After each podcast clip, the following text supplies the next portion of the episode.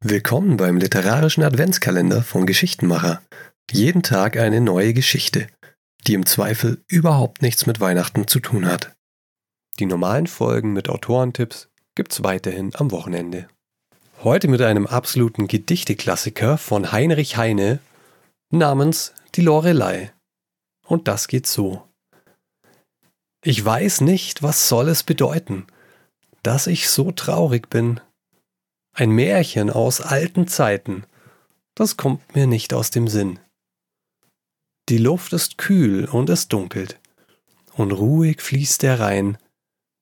Der Gipfel des Berges funkelt im Abendsonnenschein. Die schönste Jungfrau sitzet dort oben wunderbar. Ihr goldenes Geschmeide blitzet, sie kämmt ihr goldenes Haar. Sie kämmt es mit goldenem Kamme und singt ein Lied dabei.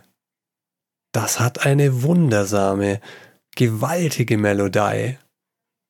Den Schiffer im kleinen Schiffe ergreift es mit wildem Weh. Er schaut nicht die Felsenriffe, er schaut nur hinauf in die Höhe.